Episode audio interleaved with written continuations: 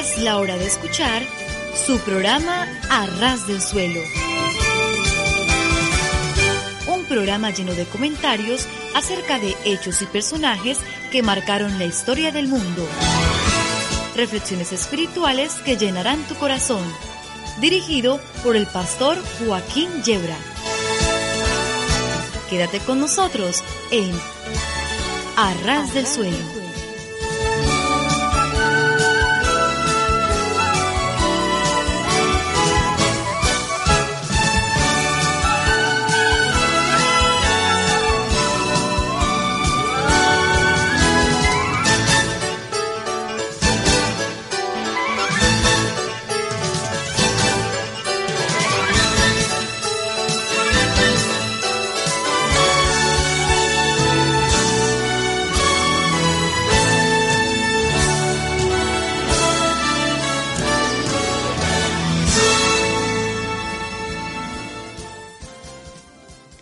Sí, sí, sí. Estar a ras del suelo es de lo mejor que nos puede ocurrir, porque si tropezamos y caemos nos hacemos muy poquito daño. En cambio, si subimos a los cerros de Úbeda, y no digamos la Inopia, provincia del mismo nombre, entonces las caídas pueden ser mortales de necesidad. De modo que nuestra propuesta, queridos amigos, queridos oyentes, es estar a ras del suelo entiéndase los pies, pero eso sí, ¿eh? con el corazón bien alto. Les habla el pastor Joaquín Yebra, estoy bien acompañado. Germán está en la pecera, detrás del cristal. A mano izquierda está María José, a mano derecha está el pastor Antonio, y aquí estamos dispuestos a pasar un buen tiempo juntos, con un poquito de anécdotas, un poquito de historia, eh, poesía, y luego entraremos en un tema que esperamos sea ilustrativo, de interés, de enseñanza para todos nosotros. Pues aquí estamos, a ras del suelo. Saludos para todas las emisoras, amigas, hermanas que emiten este programa. Os amamos, estamos a ras del suelo, ahí nos encontraréis, pero con el corazón bien alto.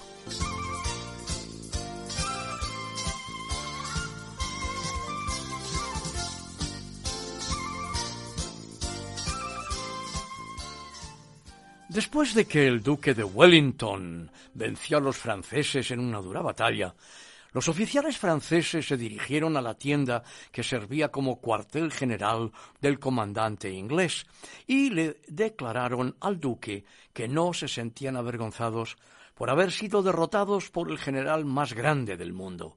Wellington escuchó sus palabras sin perder su compostura y cuando hubieron terminado les dijo con voz calmada y fría Caballeros, vuestras espadas. Inmediatamente los franceses entregaron las espadas como símbolo de rendición. Y es que la adulación es muy peligrosa. Spurgeon, o a la española, Spurgeon, Carlos Spurgeon, el gran predicador, se refería a un lord inglés que regaló una serie de hermosos trajes eh, a unas cuantas eh, eh, señoras de la iglesia y luego el predicador, solo con el propósito de adularle y tener contento al lord, predicaba en su presencia sobre las palabras del texto que dicen ni aun Salomón fue vestido como uno de ellos. Luego este mismo lord obsequiaba a los pobres de la congregación con un cargamento de patatas y el predicador usó el texto que dice maná, maná tan manifiesta se hizo su adulación que cayó en la ridiculez. De modo que si queremos ser ridículos, solamente tenemos que dedicarnos a adular. Em, Conocido, muy conocido, es el caso de aquella mujer muy dada a la adulación, muy dada a las lisonjas, que escuchó una vez a un distinguido predicador y terminado el culto salió a esperarle fuera para deshacerse en elogios. Eh, este apenas ella empezó a hablar, eh, la detuvo y le dijo, no se moleste señora, eh, yo ya sabía que había predicado un buen sermón. el diablo me lo había dicho. Así que no se preocupe, señora.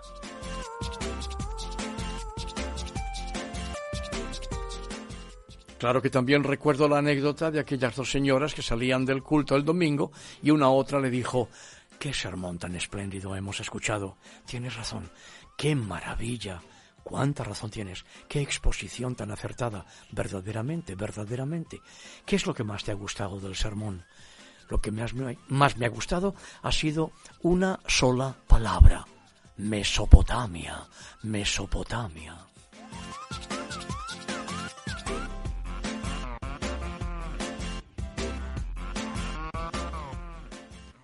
A raíz del hundimiento del transatlántico Titanic, se dijo que esta gigantesca nave había sido construida a prueba de todas las posibilidades de riesgo en el mar, incluyendo el hundimiento. Tan seguro y confiado estaba el capitán de su lujosa embarcación que llegó a decir que ésta en ninguna forma podría hundirse, atentos, porque Dios no podrá hundirse a sí mismo. Tanto era así que no creyeron necesario asegurarla contra tales riesgos. Durante su travesía se le previno por radiotelegrafía, que entonces estaba en sus comienzos, que tuvieran cuidado con las grandes masas flotantes de hielo, los icebergs, que en aquellos momentos se estaban formando en el Mar del Norte. Recibió cinco advertencias, pero la comandancia no prestó atención. Cuando se recibió la sexta advertencia, el peligro era ya inminente, pues tenían la seguridad de que los grandes témpanos de hielo se habían formado por la ruta del transatlántico. Pero el operador de la radio respondió con el siguiente mensaje. Basta ya. Estoy ocupado. Y exactamente 30 minutos más tarde de ese sexto mensaje de aviso, el invulnerable Titanic chocaba con uno de esos témpanos y se producía una de las más serias y lamentables tragedias marítimas. Mil quinientas personas, muchas de ellas de la aristocracia inglesa, perecieron ahogadas.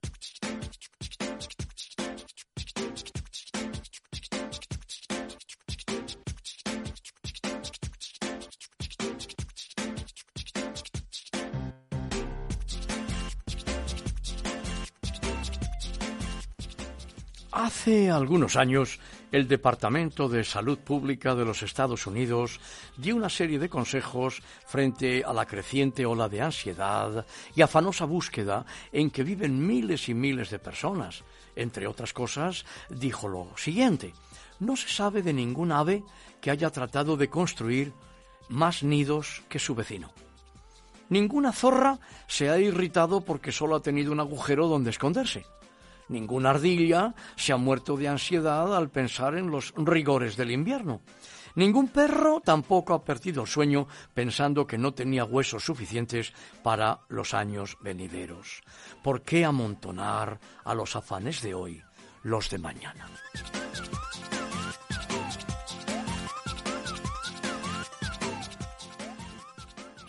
Una vez un pequeño reloj que se hallaba sobre un estante creyó que ya era tiempo de pensar en su propia conveniencia. Contó los segundos que tenía que recorrer para hacer los minutos de una hora, las horas de un día y luego la semana, el mes y el año. ¡Oh, ay de mí! exclamó el reloj. El total de segundos que marcaba durante un año era realmente algo fabuloso. Sumaban más de 30 millones. No es de sorprenderse, pues, que el relojito en cuestión levantase las manecillas muy alarmado y exclamara jamás podré ascender tal montaña de segundos. Tic-tac, dijo el péndulo, con acento firme y decidido, Estáis muy equivocado. Jamás llegaremos a ninguna parte, a menos que demos un paso ahora y otro después. Haciéndolo así, podremos ascender al más elevado cerro. Recuerda que das un solo golpe a la vez. El pequeño reloj entró en razón y cobrando ánimo, siguió marcando los minutos, las horas, los días y los años, y alguien le oyó decir una noche, en medio de la oscuridad y el silencio, siguiendo paso a paso, con paciencia y perseverancia, se puede ascender la más elevada montaña.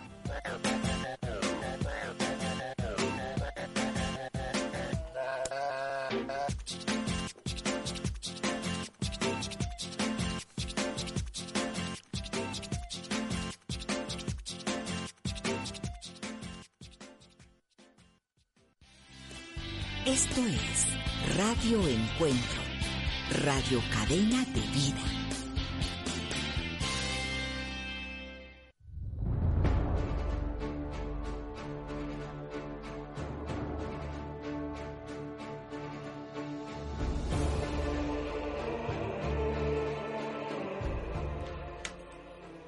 Ahora es el momento de nuestra cita con la historia. Y estamos considerando las biografías de los grandes abolicionistas españoles y latinoamericanos que lucharon contra la nefasta plaga de la esclavitud, vidas que hoy están generalmente bastante olvidadas. Y hoy vamos a tratar de tres, tres abolicionistas. El primero de ellos, José Miguel Guridi Alcocer. Nació en San Felipe de Chacuchigla en el año 1828. Sacerdote, jurista y luchador contra la injusticia. En 1810 se trasladó de México a España. Fue designado diputado a las Cortes de Cádiz por la provincia de Chacala, en México. Presentó una propuesta de abolición inmediata de la trata y gradual de la esclavitud. Lo hizo el día 26 de marzo del año 1811 se integró el 2 de abril en una propuesta presentada conjuntamente con Agustín Argüelles. En 1819 regresó a México formando parte de la Soberana Junta Provisional Gubernativa. En el año 1824 fue uno de los firmantes de la primera Constitución Federal de la República Mexicana.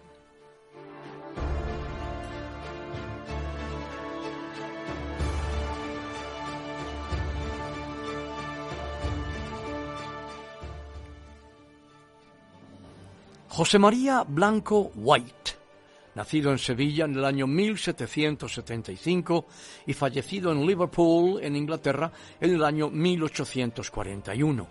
Escritor liberal que tras combatir a los franceses huyó a Inglaterra en el año 1810 y ya nunca más regresó a España ordenado sacerdote católico el día 21 de diciembre de 1799, abandonó el catolicismo en el año 1803 y se convirtió en su exilio inglés al anglicanismo en el año 1812, llegando a ser ordenado pastor de la Iglesia anglicana en el año 1814.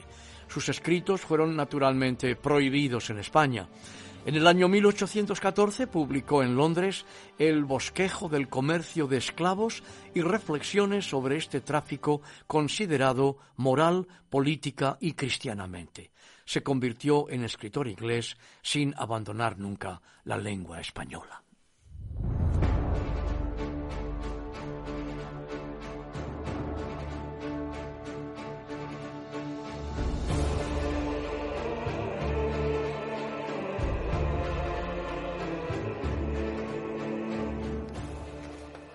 Nuestro tercer abolicionista es Fray Félix Varela, nacido en La Habana en el año 1788 y fallecido en San Agustín de la Florida en el año 1853.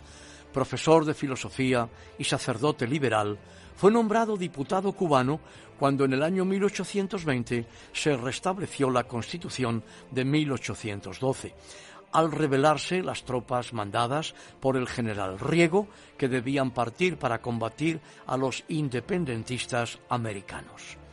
Desobedeciendo las instrucciones de sus electores cubanos, defendió el fin inmediato de la trata de esclavos, tras señalar que con la esclavitud siempre existiría el peligro de que los esclavos se rebelaran, propuso un plan de abolición gradual. Los demás diputados cubanos le enfrentaron en las Cortes a otro sacerdote diputado de Cuba, Fray Juan Bernardo Ogabán, logrando que sus peticiones no fueran atendidas. Tuvo que exiliarse al iniciarse un periodo de sangrienta represión cuando se restableció el absolutismo con la invasión de España en 1823 de los llamados cien mil hijos de San Luis enviados por la Santa Alianza. Varela huyó a los Estados Unidos y fue condenado a muerte en ausencia en España. En Nueva York le asignaron una parroquia, convirtiéndose en un defensor de los derechos de los desvalidos, en especial de los inmigrantes irlandeses, y allí publicó muchos artículos, revistas y libros.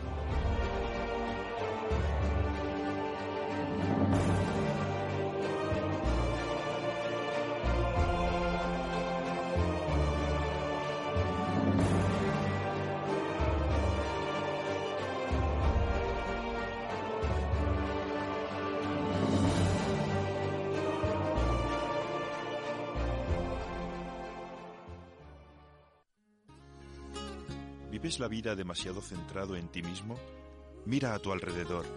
Es tiempo de dar y compartir, de sustituir la indiferencia por la comprensión y por el amor. Cuando das sin esperar, cuando quieres de verdad, cuando brindas perdón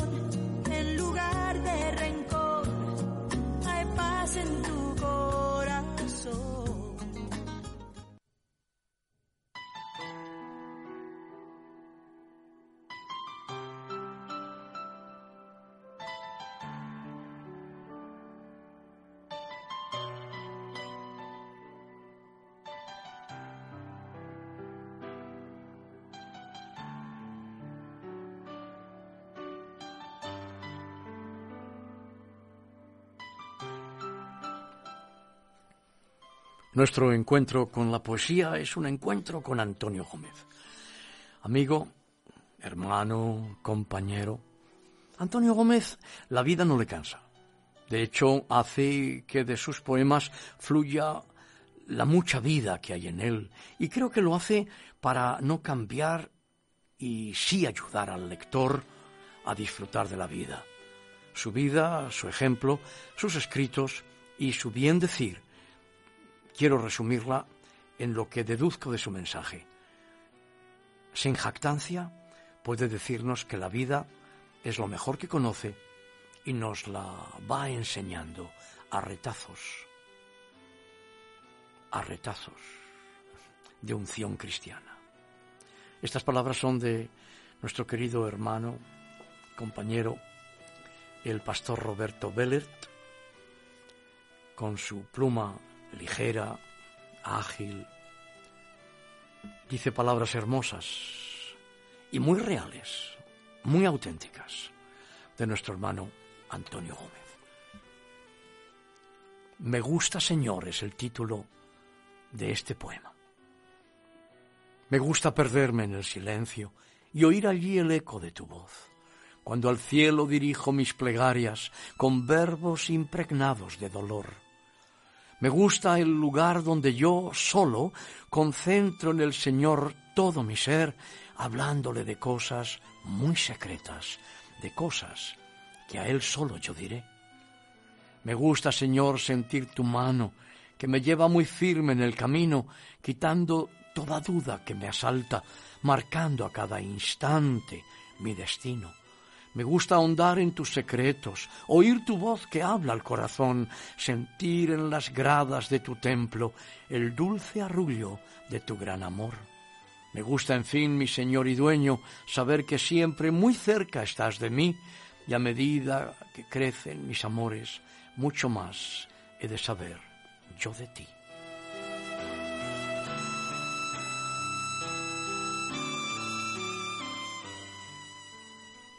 ¿Qué pasa cuando el sol está en su cenit y amanece un día de sombras, sin calor? Las olas se agitan del mar el turbión y pregunto turbada si tú estás ahí. Me siento como sola en la batalla. ¿Dónde está la espada del dios de Sabaoth? ¿Por qué al sentir el bocado del dolor lloro en silencio y mis labios callan? De arriba llega mi presto socorro en quedo susurro que me he de entender, por esa respuesta tras ella yo corro, teniendo el respaldo de mi débil fe, que al fin se levanta reconfortada, aunque sigue la espina clavada en mi ser.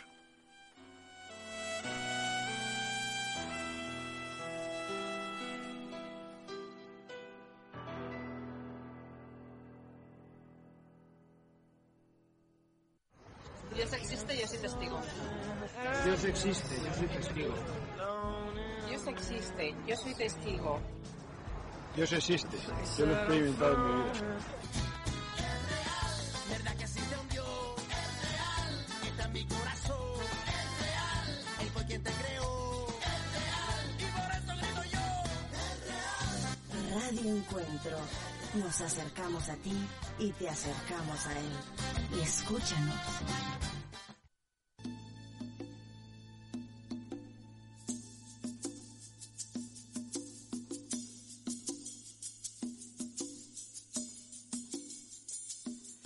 Pues eh, aquí estamos un día más para, para hablar de este tema tan interesante como es eh, el estrés, la ansiedad y la, y la preocupación ¿no? que, que hay en nuestra sociedad y cada vez pues vemos que va avanzando. Eh, no solamente en las grandes ciudades que vamos de acá para allá, eh, estamos ahora mismo en una capital, de, la capital de España, que es Madrid, pero no solamente aquí, sino vemos que esto también abarca a las pequeñas eh, ciudades, no solamente a las grandes, ¿no? Y queremos hablar sobre eh, estos sinónimos que son para mí la, el estrés, la ansiedad y la preocupación que a todos nos preocupa y también a los cristianos, ¿no? Eh, porque seamos cristianos no significa que estemos al margen de ello. Y eh, eso era lo que en esta primera pregunta quería hacerte, Pastor Joaquín. ¿Qué pasa con estas, estas preocupaciones de nuestra sociedad que tanto nos angustia, nos ahoga y como cristianos algunas veces eh, no tenemos respuesta? Bueno, yo puedo darte una respuesta sencilla y decirte, don't worry, be happy. no te preocupes, sé feliz. Es una, una respuesta simplista, naturalmente. ¿Qué podemos hacer? Pues primeramente yo creo que como en todos los casos tenemos que aproximarnos al tema y hacerlo con, sinceridad, no buscando respuestas estereotipadas, frases hechas, aforismos, en esos libros que compramos a veces, que están muy bien encuadernados y muy bien editados y con muchas florecitas y muchos paisajes, y el que lo escribe nos da la impresión de que vive en otro mundo. Y decimos, oye, qué bonitos aforismos, pero qué distinta es la realidad. Nosotros, por eso, este programa se llama desde hace tantos años A ras del suelo. Eh, aunque sabes que hay discusión acerca del nombre. Por ejemplo, el, el pastor Antonio Gómez él me dijo, Joaquín, sería mucho más correcto llamarlo a ras de suelo. Porque a ras del suelo parece que estamos hablando de un suelo determinado, un solo suelo. Y puede que tenga razón, lo que ocurre es que ya no lo vamos a cambiar. Eh, estamos hablando a ras del suelo, es de nuestro suelo, donde tenemos los pies, y por eso es que nuestras respuestas son a ras del suelo, entiéndase los pies, pero con el corazón bien alto, ambas cosas dos. Eh, aproximarnos al tema, hacerlo con sinceridad y con transparencia, reconocer la realidad de esta ansiedad, de este estrés. La palabra estrés es una palabra inglesa, ¿no? Decimos stress, stress, estrés en castellano, y quiere decir simplemente tensión. ¿eh? Cuando trenzamos una cuerda, ¿eh? empezamos a trenzar una cuerda, a trenzarla, a trenzarla, a trenzarla, y por muy fuerte que sea, termina por chascar y romper. Y el, el hombre es también así, una cuerda, una cardia, cardíaco, cardia, corazón. Y si le trenzamos mucho, pues llega un momento en que tiene que chascar. Así que podemos decir, eh, empleando pues este, esta especie de, de, de aforismo nuestro, que el hombre es una cuerda que no puede trenzarse demasiado porque de lo contrario rompe. No hace mucho yo entraba en una librería en Aranjuez concretamente y me decía la señora que me atendía muy amablemente que se estaban vendiendo más libros de autoayuda que nunca. Es verdad. Um, mi pregunta es, que yo no sé si la he sentido, a lo mejor resulta que la he sentido, la ansiedad.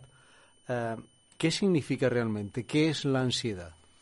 Bueno, primeramente decirte que me alegra que hayas dado un paseo por Aranjuez, porque es una de las localidades madrileñas más bonitas de nuestra, de nuestra provincia y de nuestra comunidad.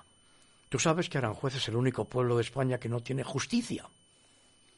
Pues no, no lo sé. Lo dice la palabra Aranjuez, no lo han hecho todavía. Sí, juez.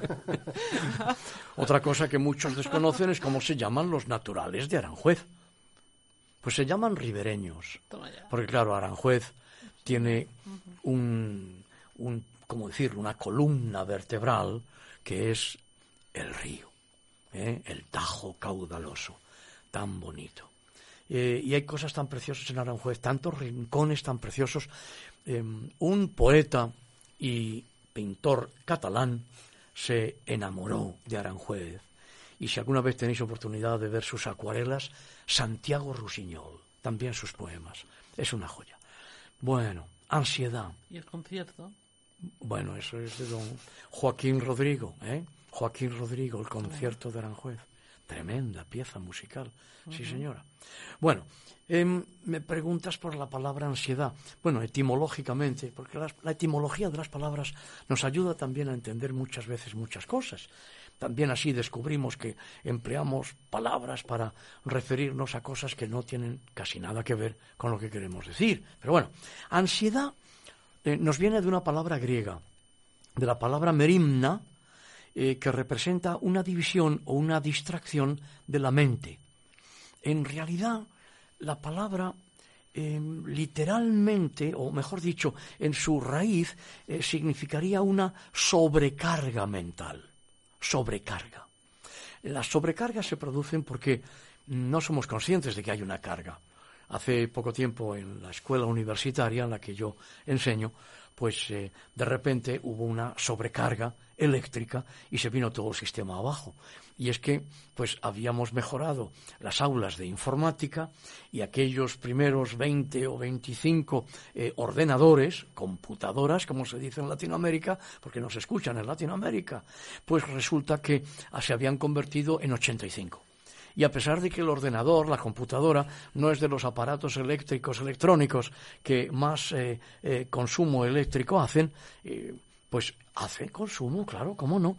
Entonces, del mismo modo que podemos ir sobrecargando eléctricamente nuestro hogar, primero eh, conectamos una lavadora, luego vino un microondas, luego vino un lavavajillas, luego vino esto y lo otro, y la televisión, y lo otro, y lo otro, y lo otro, y la calefacción. Al final llega un día en que la sobrecarga se lleva abajo todo el sistema.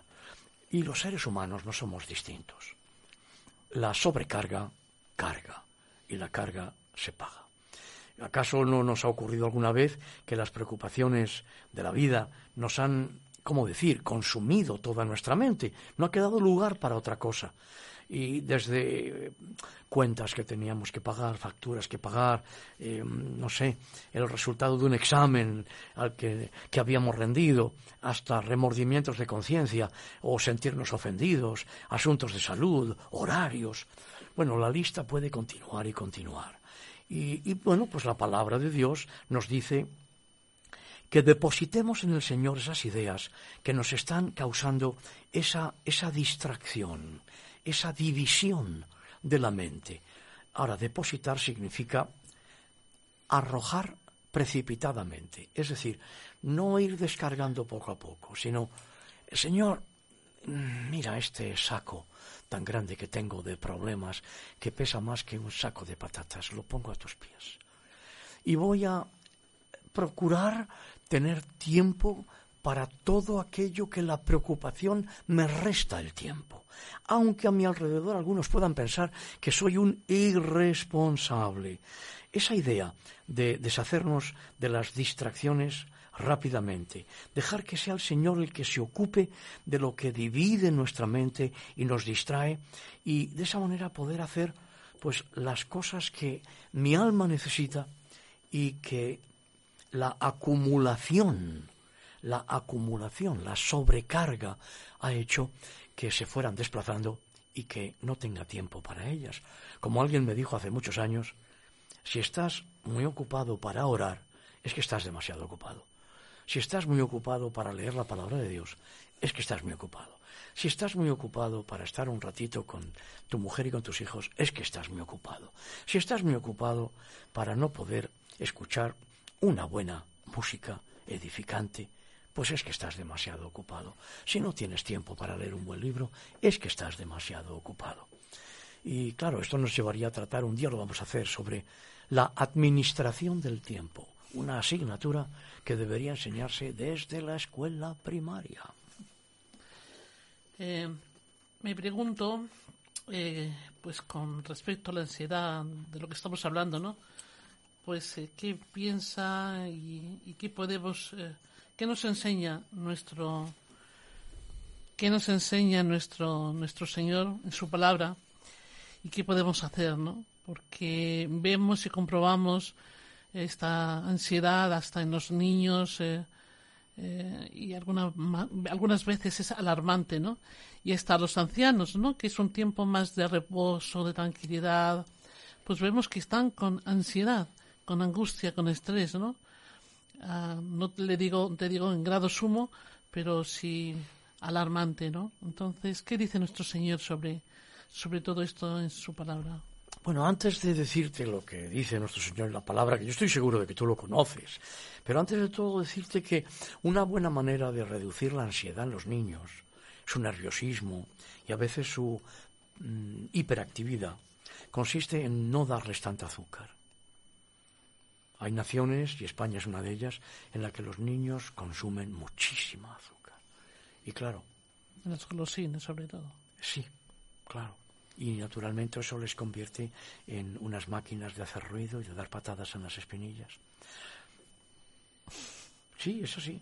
Pero bueno, en- centrándonos en la palabra del Señor, pues si vamos al Evangelio según Mateo, eh, Jesús está recogida su palabra en Mateo capítulo 13 y versículo 22, nos dice que eh, el que recibió la semilla que cayó entre espinos eh, es el que oye la palabra de Dios, pero las preocupaciones de esta vida y el engaño de las riquezas ahogan esa palabra, de modo que no llega a dar fruto.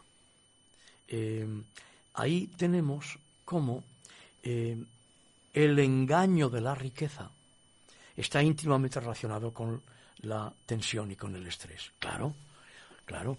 Eh, salvando casos muy puntuales, claro, efectivamente, ese hombre que no tiene tiempo para estar con la mujer y con los hijos, ese hombre que no tiene tiempo para poder sentarse a leer, ese hombre que cuando llega a casa no tiene fuerzas ni para orar porque cae redondo en la cama, muerto de trabajo, pero no me refiero a ese.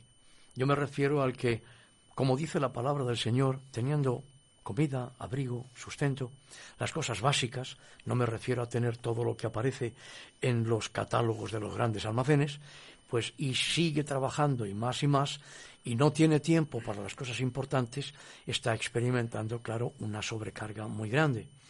El amor al dinero es principio de todos los males. Y por lo tanto, el buscar desaforadamente vivir como la televisión me dice que hay que vivir, tener lo que los catálogos de los almacenes me dicen que debo comprar y estar a la par con el vecino del quinto. Eso naturalmente va a producir una sobrecarga enorme que se traduce en estrés, que se produce en ansiedad, sin ninguna duda. Así es. Mm, Bueno, eh, es evidente que la ansiedad es el principal obstáculo para que nuestro pensamiento sea fructífero. Eh, pero yo, am, yo te preguntaría, eh, hemos hablado de la ansiedad, hemos hablado del estrés, am, pero el problema sigue estando ahí. Es decir, estamos viviendo momentos de crisis donde la gente ha perdido su trabajo, y esto influye a cristianos, no cristianos, agnósticos, ateos. Sí, la familia se está rompiendo en grado sumo. Claro. Parece como si los cristianos hubieran encontrado la fórmula. Pero yo conozco a muchos cristianos que viven en esa angustia ni ese estrés, a pesar de llamarse cristianos. Es decir, es decir ah, yo sigo sin trabajo y mañana me levanto y sigo dándole vueltas cómo encuentro trabajo y el problema continúa ahí. La ansiedad continúa ahí y el estrés continúa ahí. La preocupación continúa ahí. ¿Cómo puedo deshacerme em, de esa angustia, de ese estrés, em, y qué remedio encuentro yo en la palabra de Dios. Bueno, hay dos cosas. Primeramente, eh, vamos a poner atención a los términos que aparecen en este texto de Mateo 13, 22. El que recibió la semilla que cayó entre espinos es el que oye la palabra, pero las preocupaciones de esta vida y el engaño de las riquezas la ahogan, de modo que ésta no llega a dar fruto. Fijaros, preocupaciones, ahogar y no llegar a dar fruto. Cuando nosotros pasamos tiempo preocupándonos o demasiado absortos en los asuntos de la vida, permitimos que los pensamientos se agolpen y que ahoguen la palabra de Dios en nuestras mentes el resultado final es que no hay fruto. Por otra parte, esa situación extrema, angustiosa, eh, incluso de esa familia cristiana que está pasándolo francamente mal, yo creo que es un momento en el que, como cristianos, en lugar de estar hablando de tantas cosas que carecen de sentido, yo me tomo la molestia a veces de ver cuáles son los lemas de los grandes congresos cristianos, de las grandes conferencias o convenciones de las denominaciones, y descubro que se trata mm, generalmente de temas que no preocupan y de temas que no inciden realmente con la vida de los cristianos, lo que ocurre muchas veces cuando salimos a dar respuestas a un mundo que no nos ha hecho las preguntas. Y claro, eso significa que la incomunicación es total. Yo creo que esto nos habla de la necesidad de comprender que la Iglesia de Jesucristo es una y las comunidades de fe, las congregaciones son muchas y que estamos llamados a compartir. Un profesor mío de teología decía que Dios había puesto en este mundo un plato para cada uno sobre una mesa. Y que cuando uno llegaba a la mesa y no encontraba plato es porque otro que era más capaz, corría más, había llegado primero, pues se había llevado dos platos. Y muchas veces los que se llevan dos platos no se llevan dos platos, sino que se llevan incluso todos los platos. O luego montan una fábrica de platos. Entonces, eh, yo creo que el Señor, en su misericordia, está mostrándonos la realidad de que lo que algunos llaman la obra social de las iglesias, yo prefiero que la obra social la haga el ayuntamiento, y prefiero llamar a esa obra obra de misericordia, porque no me avergüenzo de la palabra misericordia, obra de beneficencia, porque no me avergüenzo de la palabra beneficencia, es decir, de hacer el bien. Pues me muestra que, si bien es ciertísimo que la Sagrada Escritura afirma que no podemos justificarnos ante Dios por las buenas obras que podamos hacer, es igualmente cierto que hemos sido salvados por la gracia y la misericordia de Dios para hacer esas obras. Y esas obras son muy ausentes en muchos círculos cristianos. Hay muchos lugares donde hay discursos de mil palabras, pero no hay esa actitud y esa praxis de compartir, de dar, de generosidad. La iglesia naciente fue una iglesia en la que nadie tuvo necesidad. Fue una iglesia en la que se supo compartir. Y, sin embargo, todos los afanes de la Iglesia en los siglos sucesivos y todas las reformas de la Iglesia se han centrado mucho más en teología y en liturgia, que son cosas que a la larga no comprometen a nada. Yo siempre pienso que Jesús, que no se dedicó a enseñarnos eh, cómo teníamos que entender hasta el último análisis esa participación del pan y del vino para hacer memoria de su cuerpo y de su sangre, simplemente nos dijo que lo tomáramos haciendo memoria de él. Eh, y sin embargo, en la historia de la Iglesia ha habido tanta discusión sobre la presencia de Jesucristo Em, la transustanciación, la consustanciación, el mero, como dicen algunos, memorial, como si un memorial fuera poca cosa. Y sin embargo Jesús nos ha dicho que cuando recibimos a un pequeñín en su nombre, le recibimos a él. Vaya sacramento de la presencia de Jesucristo en un pequeñín que necesita cariño. Bueno, primero necesita que no le aborten, caramba. Y después cariño, y acogida, y comida, y ropa y escuela. Vaya sacramento de la presencia de nuestro Señor Jesucristo, ¿verdad? Ese compromete.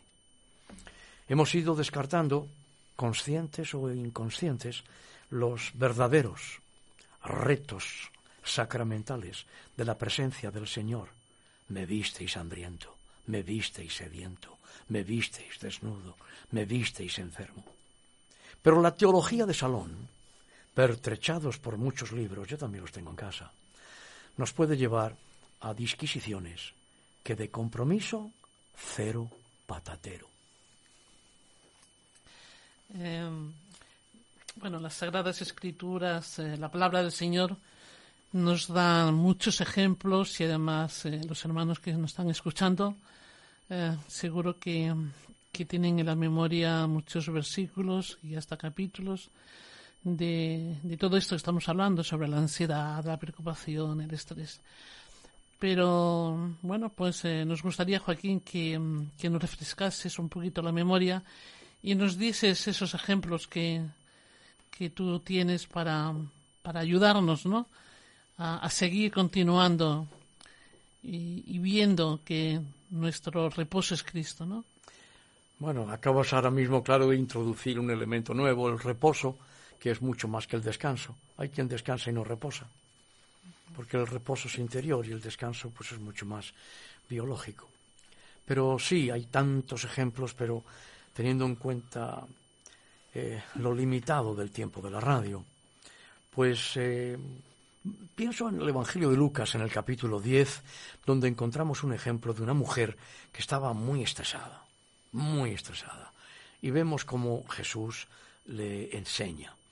Eh, nos muestra este capítulo 10 de Lucas, los versículos 38 al 40, nos muestran a esta mujer que se llama Marta, eh, una mujer que abrió su casa a Jesús, y abrir la casa a Jesús era caro, ¿eh? Porque Jesús nunca va solo. a lo mejor no lo has pensado nunca, ¿eh? pero nunca iba solo. Abre su casa a Jesús y a sus discípulos, es decir, un grupo de buen tamaño, mientras ella está ocupada con los preparativos para los invitados.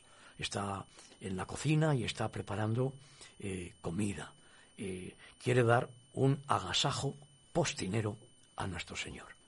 Y mientras tanto, su hermana María está sentada, dice el texto, a los pies de nuestro Señor, escuchándole.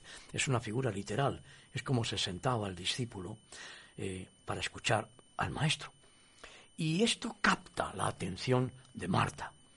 Eh, y le da una preocupación más todavía. Pues si tenía pocas en la cocina, ahora tiene más preocupaciones. Tenía que preparar la comida para su hermano Lázaro, que era un zángano, que no estaba ayudando en la cocina. Tenía que preparar la comida para los amigos de Lázaro, que estaban todos interesadísimos en conocer al que había resucitado a Lázaro de entre los muertos. Había una multitud de amigos, toda la peña, toda la peña. Mas luego estaba Jesús y su peña. Y la pobre Marta no daba, no daba. Normal. Que no, que no. Y bueno, María estaba a los pies de Jesús y estaba escuchándole. Y esto capta la atención de Marta y le da otra cosa más por la que preocuparse. Llega un punto en que Marta está exasperada. Interrumpe a Jesús en su enseñanza. Que eso es inimaginable en la época. Inimaginable. Primero que un rabí enseñe a una mujer inimaginable. Segundo, que una mujer interrumpa la lección, inimaginable. In, el, el, Evangelio está lleno de cosas inimaginables, no las que algunas personas creen, sino otras mucho más sencillas, cotidianas y domésticas. Sí, sí. Bueno, interrumpe a Jesús y le dice, Señor, ¿no te importa que mi hermana me haya dejado sola en la cocina trabajando? Dile que me ayude ya le está dando instrucciones a Jesús. A veces nosotros oramos así también, ¿verdad? Le decimos al Señor lo que, lo que tiene que hacer. Eh, es más eficaz la oración en la que decimos al Señor, Señor, estoy exasperado, estoy eh, estresado, no sé qué hacer, mira, no sé ni qué pedirte. Así que me voy a callar en tu presencia. Y de esa manera puede que le otorguemos al Señor la oportunidad de que nos diga algo y así la oración sea oración y no sea efectivamente un discurso al aire. Entonces, ¿qué podríamos deducir de, la respuesta de nuestro Señor Jesucristo en este sentido, porque si lo que estás diciendo es que yo le voy a decir a Él lo que yo necesito, puede que no sea lo que yo necesito. Efectivamente. Efectivamente. No sabe Él ciertamente lo que realmente yo necesito. Eso es. Y en la oración se produce el milagro en el que al orar, orar, la raíz hebrea tefilá, abrir el corazón en la presencia de Dios, con palabras o sin palabras, abrir el corazón en la presencia de Dios, se produce entonces ese milagro en el que el Espíritu Santo, eso es orar en el Espíritu. ¿eh? No solamente eh, eh, la interpretación que a veces hacemos de orar eh, con lenguas espirituales, sino orar en el Espíritu, en el Espíritu Santo, es que oramos en esa mm, obra milagrosa que el Espíritu Santo de Dios hace permitiéndome ante la presencia de Dios, ante quien he abierto mi corazón, llegar a tener conciencia de dónde estoy, de dónde me encuentro y de qué es lo que verdaderamente me, sa- me pasa. Eso no se puede dar cuando estamos constantemente lanzando peroratas, cuando estamos constantemente ametrallando al Señor con frases hechas, con frases estereotipadas. Si es que con los ojos vendados, ¿verdad? Podríamos saber ya cuáles son las oraciones de algunas personas comprendidas las nuestras, que están repletas de, de frases hechas y de muletillas que no dicen prácticamente nada. Por eso es que, eh, volviendo al tema de Marta y María, yo me imagino mm, casi como si pudiera escuchar al Señor que le dice a Marta, Marta, Marta, eh, te afanas y te preocupas por muchas cosas, pero una sola cosa es necesaria. María ha escogido la buena parte, la que no le será quitada. Porque lo que María estaba recibiendo era la palabra de Dios. Y la comida que tan afanada preparaba Marta iba a terminar en la letrina. Y por lo tanto, mm, Marta necesitaba saber que el zángano de su hermano Lázaro, que no trabajaba en la cocina para nada, y de sus amigos, que habían ido de espectadores y a comer, y a satisfacer su rara curiosidad de ver a Jesucristo, a Jesús de Nazaret, pues eh, tenían que descubrir que Jesús no había ido para comer, aunque comía. Fíjate si comía que le llegaron a acusar de ser comilón y bebedor. Había ido a otra cosa. Y que era algo mucho más urgente, mucho más necesario. Lo que no quiere decir que no hubiera tiempo después para comer. Pero no era lo primero. Y es que en muchísimos casos, no siempre evidentemente, nuestras preocupaciones y nuestras ansiedades se deben a no colocar en el debido orden las cosas y poner en primer lugar las cosas que no merecen estar en el primer lugar. Ahí tenemos que ser muy sabios, porque en nuestro trato con los demás, cuando estamos entre personas que viven una vida desordenada, y ahora al decir desordenada no quiero decir que se emborrachen, que se droguen, que vivan en fornicación, en adulterio, que se gasten en lotería el 50% del, del, del sueldo del mes. No, no, no me refiero a esa, a esa clase de desorden. De desorden en el sentido más literal, de ordenar lo que he de hacer cada día. Al convivir con esas personas muy fácilmente nos arrastran a su desorden. Y cuando ordenamos las cosas un poquito, de verdad que muchas ansiedades y muchos estreses desaparecen. Eh, ahora es interesante también que Jesús emplee esta expresión, la buena parte. María ha escogido la buena parte, no le será quitada, mientras que la comida de Marta va a terminar en la letrina. Cuando la mente está distraída, cuando está dividida en partes, por eso os decía que la palabra ansiedad viene de partir en partes, o sea, mi mente se departamentaliza y al final lo que tengo es un puzzle, un galimatías, que no sé por dónde ordenar.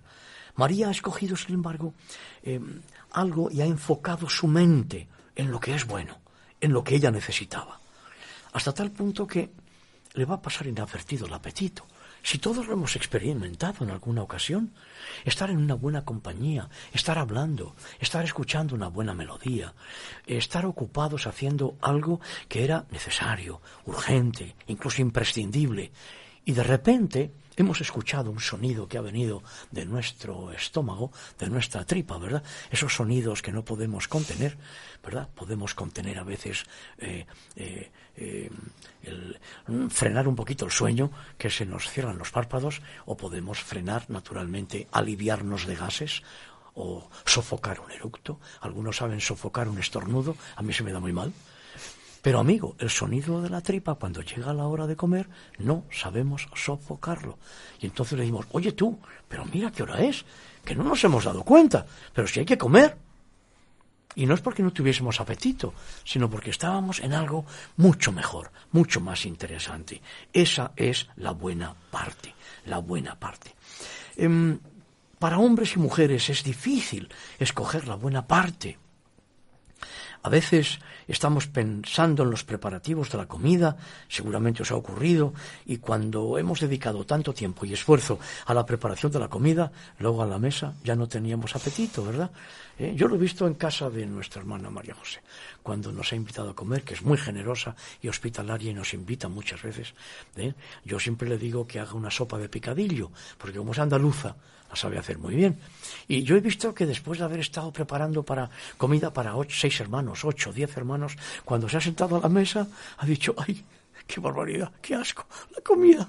Y es que ha estado tanto tiempo en la cocina preparándola que luego a la mesa no la puede apreciar. Em, en el estrés, en la ansiedad, y esto no es una fórmula fácil, es difícil, hay que sentarse a los pies del Señor y escucharle. Escucharle. Eh, tú dirías, perdóname, tú dirías que la, en la repetición constante de la oración puede haber una cierta desconfianza por cuanto estamos repitiendo constantemente Señor dame, Señor dame, Señor dame. ¿No es fruto eso mismo de la propia ansiedad, del propio estrés? sin duda que no he aprendido a descansar en esa oración que ya hice un buen día mm. Mm. y que lo que debo hacer es tranquilizarme, confiar que la respuesta llegará y no en una constante repetición, repitiéndole a Dios lo que yo necesito cuando Él ya sabe realmente lo que yo necesito. Absolutamente de acuerdo estoy. Vamos, lo, lo veo así, lo vivo así. No encuentro peticiones del Señor de dame, dame, dame, dame, dame, dame, dame. Eh, la insistencia, Jesús la enseña en hazme justicia. Hacer justicia. Señor, hazme justicia. Si estoy pasando por una situación adversa, contraria, me han hecho injusticia, estoy siendo maltratado, hazme justicia. Como aquella mujer viuda no tenía un hijo que la defendiera e iba al juez injusto y le pedía, hazme justicia, hazme justicia. Ahí el Señor sí que permite, claro que sí, la perseverancia, pero aún así lo matiza. Y lo que nos dice es, si el juez injusto, porque estaba hasta el gorro de aquella mujer que le importunaba tanto, terminó por hacerle justicia, cuánto más vuestro Padre Celestial os dará lo que le pidáis. Lo primero de lo cual ha de ser el Espíritu Santo. Es lo que primeramente nuestro Señor Jesucristo nos pide que pidamos. Cuando Él nos dice que si un hijo me pide un huevo, no le voy a dar una piedra, o si me pide un pescado, no le voy a dar una serpiente. Pues el Señor lo que anhela es que sus hijos e hijas le pidamos el Espíritu Santo. Ahora, permíteme porque eh, un texto que a mí siempre me, ha suscitado ciertas ciertas preguntas ah, y son las propias palabras de Jesús que yo creo que podríamos sentirnos todos edificados aquí. Cuando dice en el Evangelio según San Mateo capítulo 7, pedid y se os dará, buscad y encontraréis, llamad y se os abrirá. Yo he pedido muchas veces y no he recibido. Claro. He llamado y no se me ha sido abierta la puerta. Claro, claro, claro. Ah, ¿Tiene Dios la obligación de contestarme mi caprichosa oración cuando yo lo requiero? No solamente tu caprichosa oración, sino esa petición que es lícita, que no es nada malo. Es absolutamente lícito. Se puede hacer a pecho descubierto delante de Dios. Pero tú date cuenta que cuando has citado, has dicho al que pide se le abre, perdón, al que pide se le da y al que llama se le abre eh, y el que busca haya. Pero luego tú, al aplicarlo a tu propia experiencia, has añadido un adverbio, siempre. Claro, ese adverbio no está en el texto. El Señor no ha prometido, siempre se te abrirá, siempre se te dará y siempre hallarás. No. El siempre que para nosotros además tiene una carga de inmediatez. No es ya solamente siempre, sino al chasquido del dedo, ahora mismo. Muchas veces Dios responde y muchas veces Dios contesta. Y la contestación es que nos pone delante pues a veces un espejo para que nos veamos a nosotros mismos y rectifiquemos en nuestras actitudes y en nuestra conducta. A veces nos muestra un muro que nos puede parecer a nosotros desde este lado un muro como impedimento para acceder, pero que desde el lado de Dios es una muralla protectora. Eh, necesitamos luego eh, que pase el tiempo, necesitamos la perspectiva del tiempo, sin ella es imposible, para darnos cuenta que en aquel momento lo que pedimos, en aquel instante lo que considerábamos que era absolutamente necesario o imprescindible, e incluso lícito, lícito pedirlo, pues no nos convenía. Eh, naturalmente nosotros juzgamos la película de la vida fotograma por fotograma y Dios ve la película entera. En un fotograma de la vida de Moisés, Moisés es un príncipe egipcio que ya despierta sospechas por ser hebreo de nacimiento y que mata a un egipcio y lo esconde bajo la arena del desierto, en ese fotograma. En otro fotograma vamos a escuchar a Dios diciendo que era el más manso de los hombres de la tierra. ¿En cuál de los dos fotogramas nos quedamos? Es toda una vida.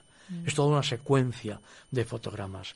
Y nosotros, naturalmente, nuestra vida es lineal y no podemos anticipar los fotogramas que van a venir. Sí, a pie de, todo esto que estamos hablando, de las veces que pedimos al Señor um, pues una necesidad Mm, me estoy acordando de Pablo, ¿no? Y, el aguijón. Sí. Según la palabra del Señor, dice que, que, oró tres veces. Bueno, no sé si numéricamente son tres veces o... Sí, sí, sí, eso es lo que dice. Mm, tres veces eso tres veces significa otra cosa, pero tres veces. pero él, pidió con esa necesidad, con ese aguijón, con ese mm. dolor que él tenía. Pero el Señor le respondió pues no a lo que él quería, sino al plan que tenía para él. Y el plan que tenía para él era dejárselo. Pero el Señor no nos deja con ese aguijón, sino nos da una salida. Algo nos da. No nos da. O sea, eh, no, eh, el Señor no cierra una puerta y, nos da las narices. Si tenemos esa, esa enfermedad, por este, Pablo tiene este aguijón, el Señor le da una salida con la cual él puede eh, caminar, ¿no? Efectivamente, lo más importante desde mi perspectiva en, ese, en esa situación de Pablo, pidiendo por tres veces, son las tres oraciones del día, la mañana, la tarde y la noche, un día entero de oración, pidiendo que le quite ese aguijón en la carne. Lo, lo, lo importante es, por una parte, que el Señor le dice, bástate mi gracia, mi poder se va a perfeccionar en tu debilidad. Cuanto más débil seas, más poderosa va a ser mi presencia en tu vida. Y además Pablo recibe la revelación de que ese aguijón ha venido a su carne para que él no se eleve y no se sienta orgulloso eh, por sus muchas revelaciones y su, y su, su obra extraordinaria en, en, en, la obra del Señor, para que sea humilde, para que esté a ras del suelo, entiéndase los pies, pero con el corazón bien alto. Y eso es lo que te proponemos, amigo oyente, amiga oyente. Pisa el suelo y deja que tu corazón se acerque a Dios, que Él no está lejos. Entrégale ese corazón, entrégale esa vida, entrégale esa enfermedad, entrégale esa dolencia, entrégale ese estrés, entrégale esas cuitas, entrégate en sus manos. Él ha dicho, venid a mí, te va a aceptar. Y además ha dicho, el que a mí viene, yo no le echo fuera.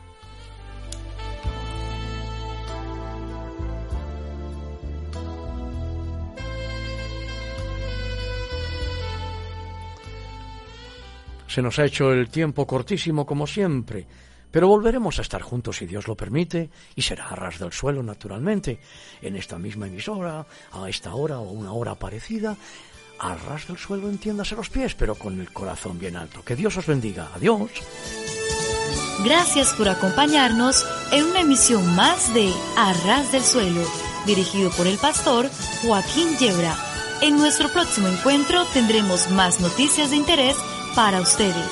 Hasta entonces.